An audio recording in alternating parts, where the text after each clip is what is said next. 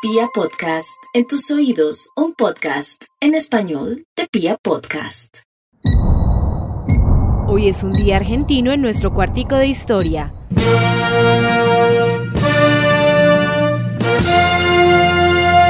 Y es que el 9 de julio se celebra la Declaración de Independencia de la Argentina. En 1816 se declaró la ruptura de los vínculos de dependencia política de las Provincias Unidas del Río de la Plata con la monarquía española.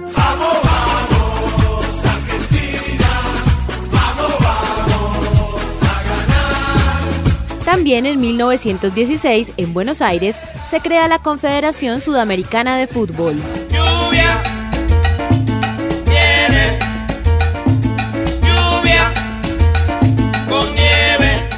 De julio, pero de 2007, nevó en muchas ciudades del país, un fenómeno meteorológico poco frecuente.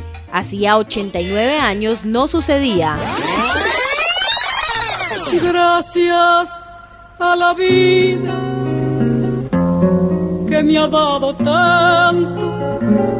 También el 9 de julio, pero de 1935, en San Miguel de Tucumán, nació Mercedes Sosa, considerada la mayor exponente del folclore argentino. Cantando al sol como la cigarra, después de un año bajo la tierra, igual que sobreviviente que vuelve de la guerra.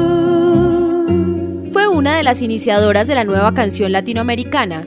Se definía a ella misma como cantora pues cantante es el que puede y cantor el que debe, como decía Facundo Cabral. Cambia el modo de pensar, cambia todo en este mundo, cambia el clima con los años, cambia el pastor su rebaño.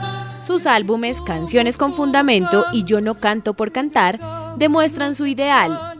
Alfonsina y el mar, como La cigarra, Samba para no morir, la masa, Todo cambia y Duerme Negrito son algunos de sus grandes éxitos. Duerme, duerme, negrito, que tu mamá está en el campo, negrito.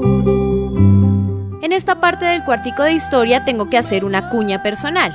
Esta canción la canté todas las noches a mi hija para dormir, desde que nació hasta que me dijo que ya era grande y no era necesario cantar. Duerme Negrito es una canción popular de cuna interpretada originalmente por Atahualpa Yupanqui. Sus estrofas relatan la vida de una mujer que debe trabajar en el campo, alejada de su hogar durante extensas jornadas para alcanzar el sustento económico de ella y su hijo. Soy agua, playa, cielo, casa blanca. Soy mar Atlántico, viento y América soy un montón de cosas santas.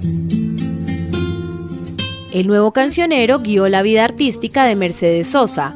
Sus canciones tenían un fuerte fundamento y vínculo con lo popular, además de un intenso diálogo con el rock nacional, el tango y el pop.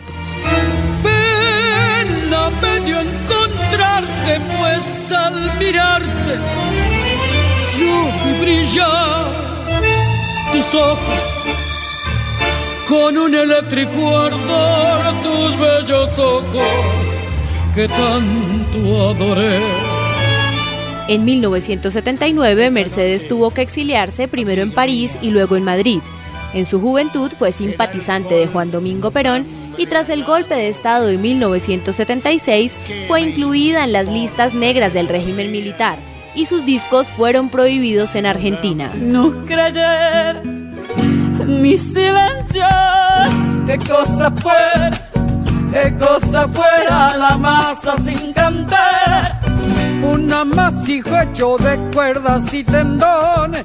En 1990, Mercedes Sosa se consagró como una de las mejores cantantes del mundo y comenzó a ser llamada la voz de América. Porque uno no vive solo y lo que a uno le pasa le está sucediendo al mundo, única razón. Mi causa. Pues todito es tan perfecto porque perfecto es Dios que se mueve alguna estrella cuando arranca una flor.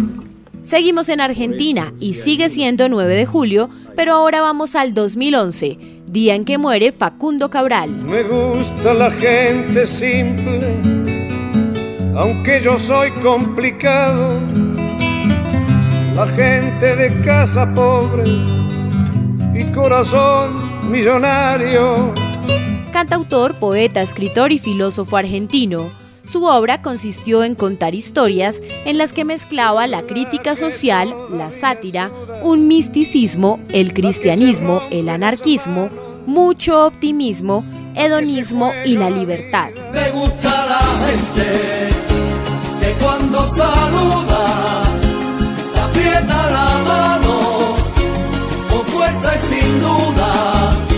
Facundo se definía a sí mismo como un juglar y un vagabundo first class. En sus recitales contaba que no tenía hogar y recorría el mundo de hotel en hotel. No hagas nada por obligación ni por compromiso, sino por amor. Entonces habrá plenitud. Y en esa plenitud todo es posible y sin esfuerzo porque te mueve la fuerza natural de la vida, la que me levantó cuando se cayó el avión con mi mujer y mi hija, la que me mantuvo vivo cuando los médicos me diagnosticaban tres o cuatro meses de vida.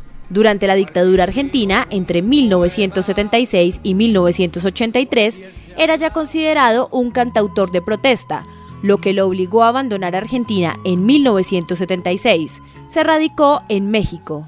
Estas manos arrancaron las espinas de la flor que te gustaba para que no lastimaran a tu mano.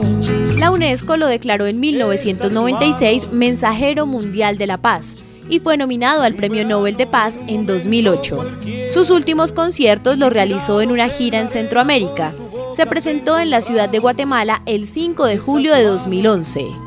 Ya les di las gracias a ustedes, las daré en Quetzaltenango y después que sea lo que Dios quiera, porque Él sabe lo que hace. El jueves 7 se presentó en el que sería su último concierto, en el Teatro Roma de Quetzaltenango, el cual cerró interpretando la canción No soy de aquí ni soy de allá. No soy de aquí ni soy de allá.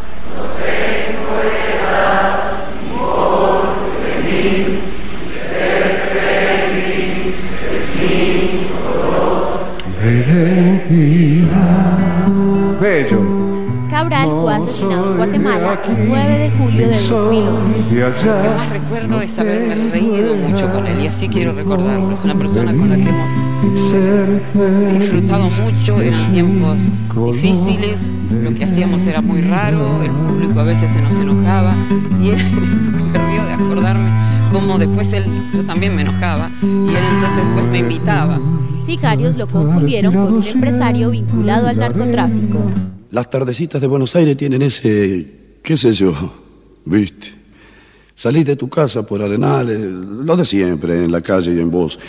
Cuando de repente, de atrás de un árbol, me aparezco yo. Y con Balada para un Loco terminamos este cuartico de historia dedicado a la Argentina. Pues 9 de julio no solamente es el nombre de una de las calles principales de Buenos Aires que lleva a todos los turistas al obelisco. Es un día muy importante en la historia del país en muchos aspectos. Somos arroba Felipe Uf y arroba Aleja Quintero N. Y nos encontramos mañana en otro cuartico de historia.